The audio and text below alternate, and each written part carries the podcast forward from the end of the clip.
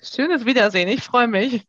Wir haben gerade schon im Vorgespräch gesagt, ne, die, die, die digitale Welt ist irgendwie so spannend. Man trifft sich dann doch irgendwie über 35 Umwege wieder und spricht irgendwie über, über das gleiche und ein ähnliches Thema. Und ähm, du bist ja mittlerweile auch komplett digital aufgestellt, hast du erzählt, also auch ganz viel digital unterwegs. Das passt super zu unserem Thema, nämlich digital inklusiver Mathematikunterricht. Müssen wir, ich fange mal mit der Frage an. Müssen wir den noch real machen? Oder könnten wir das auch schon komplett digital machen? Jetzt mal ein bisschen keck gefragt.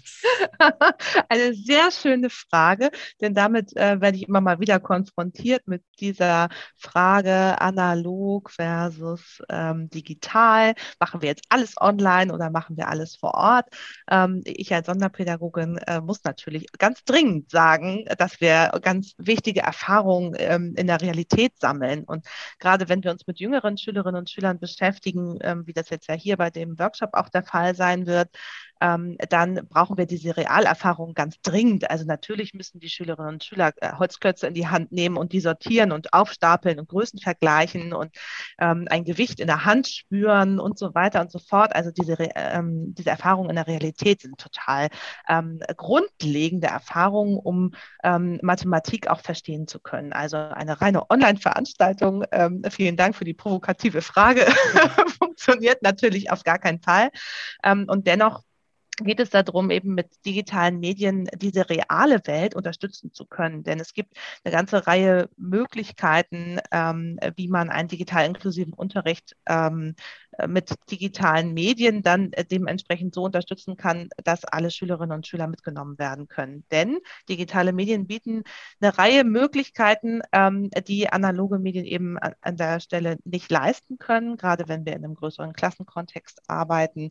Ähm, etwas ganz Wesentliches ist zum Beispiel, dass wir etwas ähm, über Sprache in irgendeiner Form abspeichern können. Also ich habe die Möglichkeit, ein Audiofile oder ein Video auch asynchron zum Unterrichtsablauf mir nochmal anzugucken und da würde ich mir einfach sehr wünschen, dass diese, ähm, diese flexible, äh, der flexible Zugang zu solchen äh, Möglichkeiten, zu Erklärvideos, ähm, zu kleinen Audiofiles, wo nochmal eine Erklärung hinterlegt ist, wo kleine Tipps ähm, hinterlegt sind, dass die in der realen Welt ähm, äh, Einfluss haben. Also dass man vielleicht bei einer Stationsarbeit einen QR-Code hinterlegt hat und die Schülerinnen und Schüler dann nochmal schnell hinlaufen können, wenn sie nicht weiter wissen, wie sie jetzt das Würfelgebäude bauen sollen oder ähm, wenn sie in Geometrie nicht wissen, was sie als nächstes machen sollen, dann können sie da nochmal hin, können das abscannen mit einem iPad oder mit einem oder mit einem Tablet oder vielleicht auch mit einem Smartphone zukünftig ähm, und können sich dann da kleine Hilfestellungen ähm, ja, zu Rate ziehen, um dann weiterarbeiten zu können. Und das ist dann letztendlich auch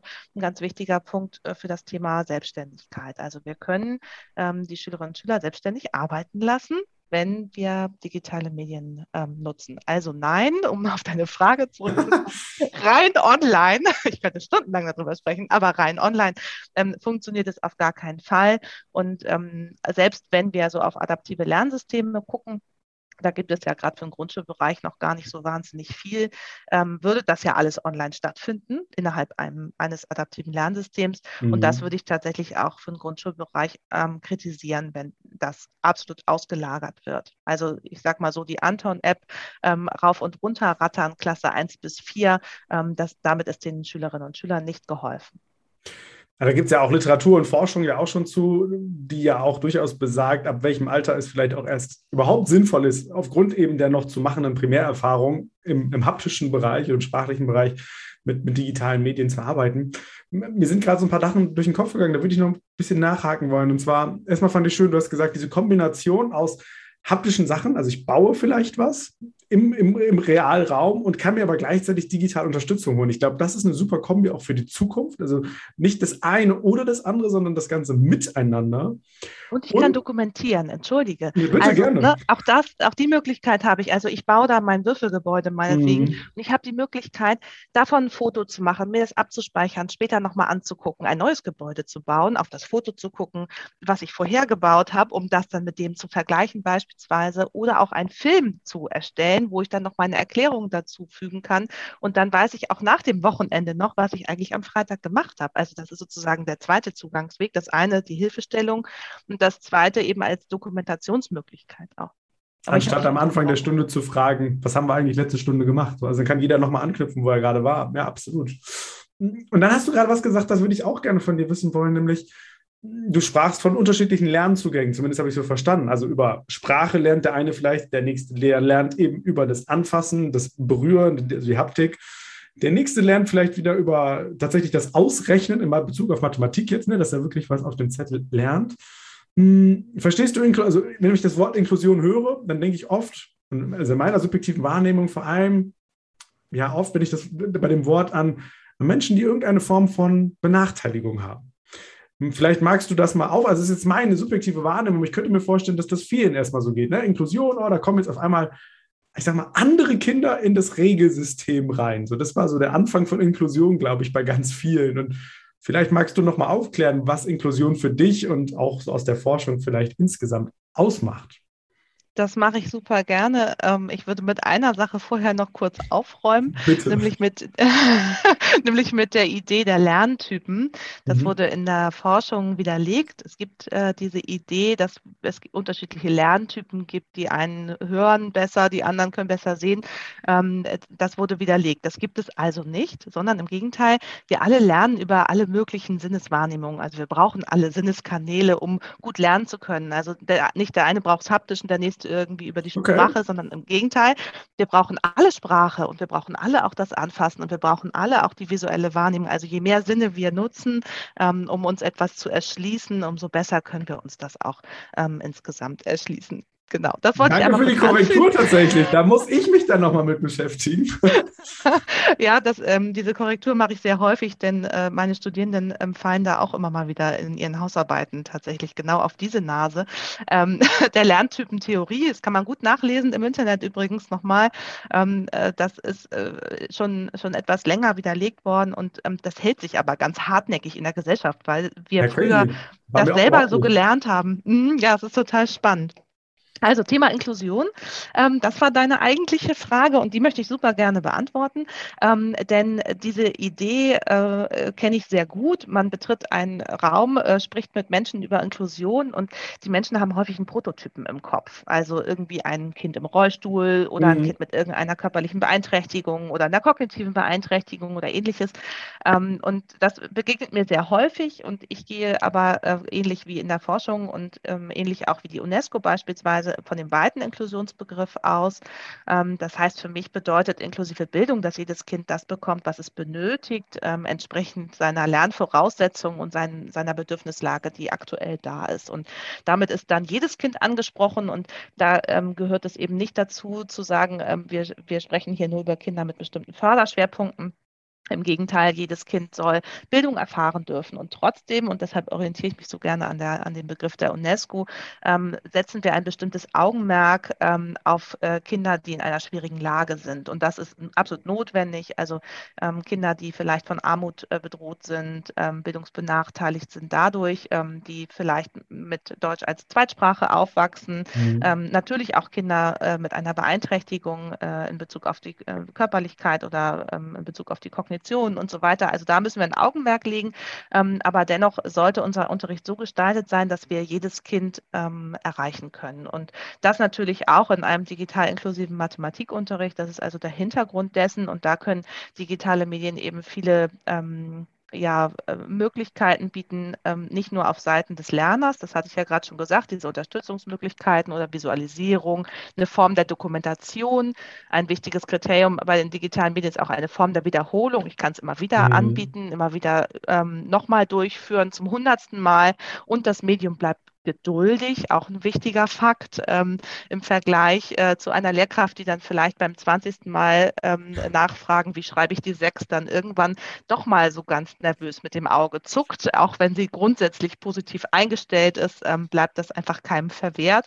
Und ähm, das äh, sind eben positive Faktoren. Aber die zweite Seite ist, ähm, dass man eben auch die Lehrkraft mit digitalen Medien hervorragend unterstützen kann. Also ich habe die Möglichkeit einer guten Unterrichtsvor- und Nachbereitung, ähm, vor allem auch von Di Diagnostik, auch ein ganz wesentlicher Faktor. Ähm, ich, spreche ja immer gerne von meiner großen Kiste, die ich damals mit nach Hause geschleppt habe. Mhm. Am Wochenende, freitags, zack, 1000 Mathehefte in, einem, in einer Klappkiste, übers Wochenende alle durchkorrigiert. Also das ist jetzt eine, eine Aufgabe, ähm, die kann, können die Maschinen viel besser übernehmen. Also drei minus eins muss ich jetzt nicht am Wochenende rechnen, sondern das kann wirklich ähm, äh, ein digitales Medium übernehmen. Und ich habe dann auch noch eine schöne Auswertung, eine tolle Grafik, die ich mir angucken kann im Nachhinein, kann vielleicht ähm, eben auch mit vorherigen Leistungen des Kindes vergleichen, gucken, wie es sich weiterentwickelt hat und so weiter. Also da sind mir viele Möglichkeiten gesetzt, die mir ganz viel Arbeit abnehmen und ich kann dementsprechend noch viel besser auf ähm, das Kind im Sinne eines adaptiven Unterrichts dann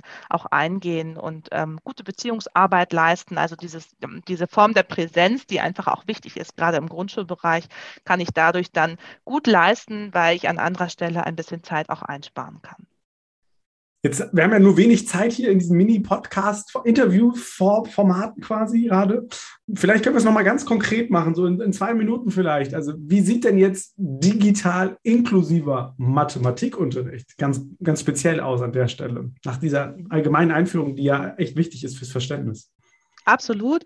Ähm, also ein digital inklusiver Mathematikunterricht ist ähm, äh, von Individualisierung geprägt, bedeutet, der ist von vornherein so ausgerichtet, dass ähm, ich weiß, an welcher Stelle ein Kind steht und ich auch weiß, an welcher Stelle es als nächstes arbeiten sollte, also was die nächsten Aufgaben sind, Zone der nächsten Entwicklung, sagt man ja ganz gerne. Das kann ich mir über die digitalen Medien holen, über eine Diagnostik.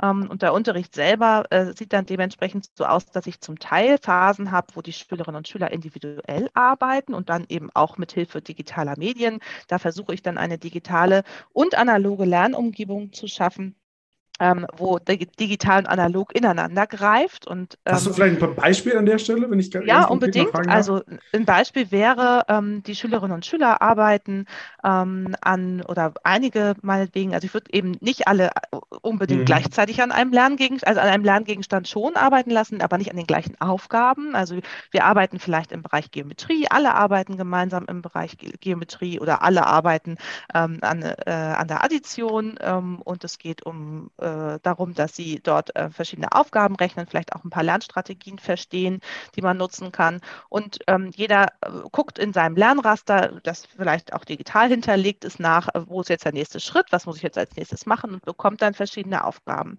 Und Aufgaben könnten dann in digitaler Form da sein. Da bekommt der Schüler oder die Schülerin dann auch direkte Rückmeldung, hat also immer ein direktes Feedback.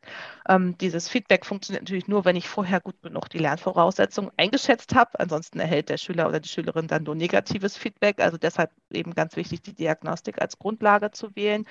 Ähm, darf und weiteren. Entschuldigung, wenn ich dich unterbreche, aber hm. darf, darf, ich kurz fragen, was für eine Plattform hast du was, was im Kopf? Also ich muss spontan beispielsweise an Learning Apps denken, wo ich ein Ad-Hoc-Feedback bekommen kann. Absolut. Also Learning Apps ist eine gute Sache. Ich arbeite tatsächlich auch sehr gerne mit H5P mhm. ähm, und zwar aus dem Grund, ähm, weil man da neben einer Rückmeldung ähm, richtig und falsch auch sehr gut noch mehr hinterlegen kann. Also Ein richtiges hab, Feedback hinterlegen, ja.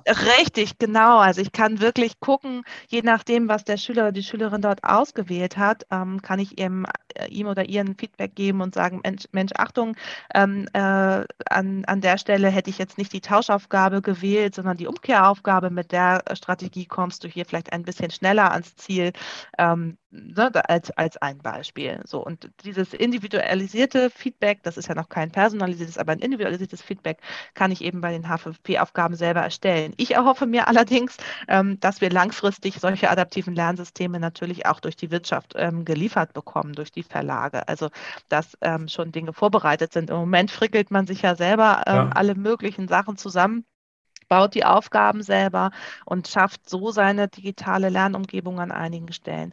Aber vielleicht nochmal als Ergänzung, also ich finde, es muss nicht nur dieses adaptive Lernsystem sein und Aufgaben, die in digitaler Form zur Verfügung stehen, sondern ich finde es auch vollkommen in Ordnung und das liegt ja unter anderem auch an der Ausstattung, aber ich finde es auch grundsätzlich in Ordnung, ähm, dass Kinder ähm, ihre Aufgaben ähm, oder ihre Probleme, an denen sie dann da gerade arbeiten, in analoger Form machen und sich digitale Hilfen dazu holen. Also das kann zum Beispiel Beispiel ein, ein Book Creator sein, wo Begrifflichkeiten hinterlegt sind, dass man sich nochmal anhören kann, ähm, wie hieß denn eigentlich dieser Körper nochmal? Ach ja, Pyramide war das mhm. ja, da kann ich also hingehen und mir die Begrifflichkeiten anschauen oder ähm, ich habe eine Möglichkeit eben, wie gesagt, Erklärvideos anzugucken oder ähm, vielleicht sogar auch individualisierte Tipps. Da gibt es ja auch so ein tolles Tool, ähm, äh, wo man äh, sozusagen Lernhilfen in einzelnen Steps anzeigen kann, also über den QR-Code. Die QR-Lernhilfen, gibt es eine Podcast-Folge gezogen. Richtig, ach, siehst du, guck mal. Ja. Also die finde ich ja unglaublich hervorragend. Ja. Ähm, das ist wirklich individualisiertes Lernen. Ähm, das kann man da ganz hervorragend einsetzen. Aber für und mich wäre es Beispiel, auch wieder, muss man sagen. Ne? Ja, also hammermäßig. Einfach großartig. Ja, so toll, wirklich. Ja, das lohnt sich wirklich. Ähm, und man kann aber meines Erachtens auch ähm, einfach auch auf Apps zurückgreifen. Also manchmal ähm, ja. ist es ja gerade im Mathematikunterricht wichtig, mal ähm, sich eine schnelle Visualisierung heranzuziehen. Ich bin totaler Fan von den, ähm, von den Apps von Christian Urf, auch ein ähm, Sonderschulpädagoge, der die App selber entworfen hat. Und der hat zum Beispiel eine App zum Thema Thema 20er-Feld, ähm, wo man immer eine Visualisierung hat. Also das heißt, ein Schüler kann eine Aufgabe rechnen oder eine Schülerin und ähm, hat dann die Möglichkeit, ähm, diese Aufgabe im Nachgang dort in der App einzustellen, also meinetwegen ähm, äh, 18 minus 5 und erhält dann über dieses 20er-Feld eine direkte Visualisierung und hat dann eine Idee, selbst wenn das nicht richtig ausgerechnet hat, ähm, äh, was vielleicht nicht ganz richtig war und an welcher Stelle es gehakt hat, weil er diese Visualisierung dann vor Augen hat und ähm, dann kann er mit den weiteren Aufgaben weiterrechnen. Und ähm, ja, das bieten ja. eben die Medien an der Stelle das entlastet ja auch wieder die Lehrkraft, ne? Also, weil wie, dann guckt sich halt der eine den einen Rechenweg an und die nächste schaut sich halt einen ganz anderen Rechenweg an. Und man kann das ja auch noch weiterspielen. Mir geht gerade durch den Kopf, ich kann auch beispielsweise ähm, Matheaufgaben mit, mit Stop-Motion-Filmen, beispielsweise mit, mit, mit, mit Lege, also wenn ich irgendwas baue, mit irgendwelchen Figuren oder mit mit irgendwelchen Klötzen. Das ja, ja, Geschichten daraus dann basteln und so. Das hat ja nochmal eine ganz andere Relevanz tatsächlich. Also, genau, und da würde ich auch gerne nochmal kurz ergänzen. Ich habe jetzt ganz viel über Individualisierung gesprochen. Gerne, wir ähm, haben noch zwei Minuten maximal. Ja, das, das kriege ich noch runter, oder? ähm, die, also, äh, wir haben jetzt viel über Individualisierung gesprochen. Mhm. Ähm, ich finde es aber eben äh, genauso wichtig, und das schließt Individualisierung nicht aus, ähm, dass wir eben auch äh, kooperativ arbeiten ja. oder kollaborativ arbeiten ähm, und da dann trotzdem individualisiert arbeiten. Und auch diese Möglichkeit ähm, gibt es eben über die digitalen Medien. Also wenn ich eine Gruppenarbeit initiiere mit ähm, Schülerinnen und Schülern mit vielleicht auch unterschiedlichen Kompetenzen, ähm, dann habe ich die Chance über verschiedene Zugangswege, dass sie trotzdem gemeinsam arbeiten können. Also auch ein Schüler oder eine Schülerin, die nicht lesen kann, kann sich den Screenreader ähm, nehmen und die Inhalte sich vorlesen lassen. Ähm, und gleichzeitig kann ein, ein anderer Schüler ähm, dann eine Sprachaufnahme machen zu dem, was sie sich da gerade äh, mathematisch zusammengebastelt haben oder die Rechengeschichte, die sie sich ausgedacht haben, muss dann nicht nur der Schüler, der über ähm, schriftsprachliche Kompetenzen verfügt, ähm, dann irgendwo einfügen und aufschreiben, sondern ähm, das kann dann durchaus auch auch der Schüler oder die Schülerin übernehmen, die äh, noch nicht lesen und schreiben kann, einfach über eine Audiofunktion. Und das finde ich einfach ganz hervorragend. Das bringt unsere Schülerschaft noch viel mehr zusammen. Es passt eigentlich perfekt für die abschließende Frage in drei Sätzen, deine Antwort. Was erhoffst du dir von so Tagungen wie dieser? Also jetzt geht es ja hier initiiert vom Landesinstitut in Bremen, also für Lehrerinnen und Lehrer. Was, was passiert bei solchen Veranstaltungen? Was erhoffst du dir als Effekt? Ich kann jetzt ja nur für meinen Workshop sprechen. Natürlich. Ähm, genau.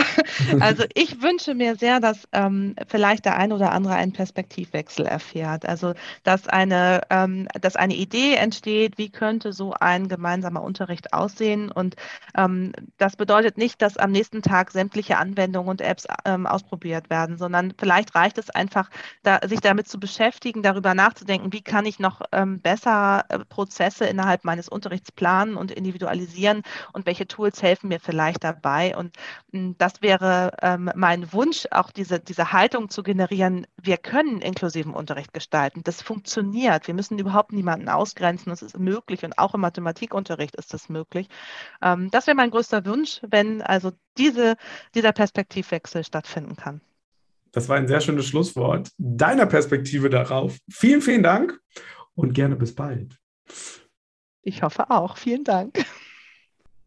Mit dem Schlusswort von Lea Schulz wird deutlich, dass es dem Landesinstitut für Schule in Bremen sehr gut gelungen ist, ja diesen Bogen zu spannen von am Anfang stehend die, die Rahmenbedingungen von Schule, zum Beispiel durch den Bildungsplan, über wie können wir uns denn innerhalb des Bildungsplans bewegen und dann auch Mathematik beispielsweise schön gestalten, über wie wecken wir denn jetzt bei den Kindern ganz konkret dieses Gefühl für die Schönheit, für die Ästhetik, für die Faszination des Faches Mathematik über, und das ist am Ende jetzt eben gekommen, wie können wir dabei auch noch inklusive Aspekte ganz, ganz eigentlich leicht in den Unterricht integrieren und uns dabei auch noch digitale Möglichkeiten zur Hilfe ziehen, zunutze machen, sodass der Unterricht einfach insgesamt den Schülerinnen und Schülern optimal angepasst ist und, und sie einfach eine tolle Lernerfahrung machen im Fach Mathematik und vielleicht nicht rausgehen am Ende des Schullebens mit seinem Gefühl, dass Mathematik eine traumatische Erfahrung ist, sondern eher, dass Mathematik, wie ich am Anfang der Podcast-Folge schon gesagt habe, auch und ganz bestimmt ein Tor zur Welt sein kann. Und wenn du für dich jetzt sagst, das klingt alles super interessant und wenn du dich da noch ein bisschen mehr mit beschäftigen möchtest, unter den Show Notes vom Podcast gibt es ein paar Links. Unter anderem gibt es einen Link zum Padlet dieser Sommertagung und auf dem Padlet findest du noch mal mehr Tipps zu Spielmöglichkeiten, zu Apps, zu mathematischen Experimenten, zu Mathematik und Musik, ganz viele Literaturtipps, hm, nochmal, wie vielleicht noch weitere Fortbildungen aussehen könnten und so weiter und so weiter. Also das ist eine tolle Möglichkeit, da schon mal so ein bisschen reinzuschauen. Und zweitens finde ich auch super interessant, es gibt einen weiteren Link zum Thema Outdoor-Mathematik.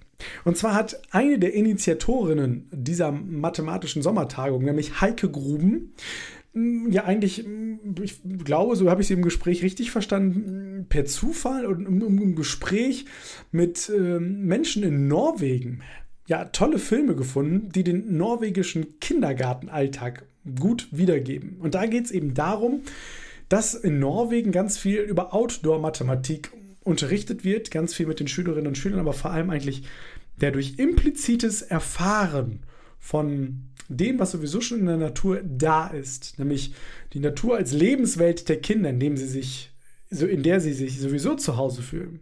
Und wie können wir das jetzt auch für uns in der Schule im Mathematikunterricht beispielsweise benutzen? Und da ist eben auf diesem weiteren Link eine tolle Sammlung dieser Filme zusammengestellt worden. Und das finde ich toll. Normalerweise sind diese Filme halt auf Norwegisch, aber man hat diese Filme übersetzt, sodass sie zumindest in der Leseform äh, ja, im Deutschen erfahrbar sind und vielleicht findest du auch dort noch die ein oder andere tolle Inspiration für deinen Mathematikunterricht. Ich bin super happy, an dieser Sommertagung des Landesinstituts für Schule dabei gewesen sein zu dürfen. An der Stelle ein großes Dankeschön für das Vertrauen und vor allem für die tolle Organisation. Dankeschön explizit an Frau Gruben dass sie mich äh, ja eingeladen hat, als Nicht-Mathematiker über Mathematik sprechen zu dürfen.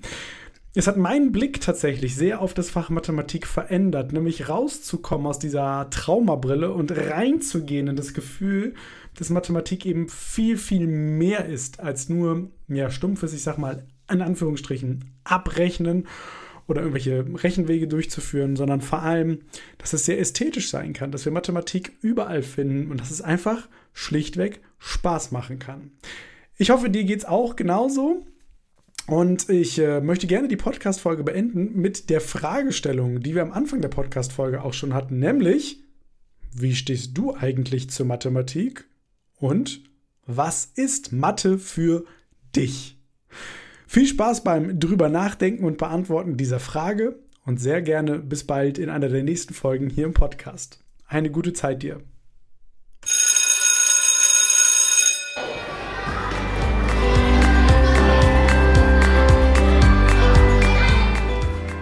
Das war der Teacher Talk Podcast. Weitere Infos findest du auch auf meiner Website www.sebastian-nüsse.de und auf meinem Instagram-Profil unter der Lernberater. In einem kostenlosen Telefonat erfährst auch du die drei Geheimnisse, wie du deinen Unterricht und den Unterricht des Kollegiums auf das nächste Level hebst. Schreib mir einfach eine E-Mail an post.sebastian-nüsse.de. Ideen für deinen digitalen Unterricht findest du übrigens in meinem Buch 60 Tools für gelungenen digitalen Unterricht. Bestell es dir einfach über meine Website oder den Buchhandel. Also, bis bald!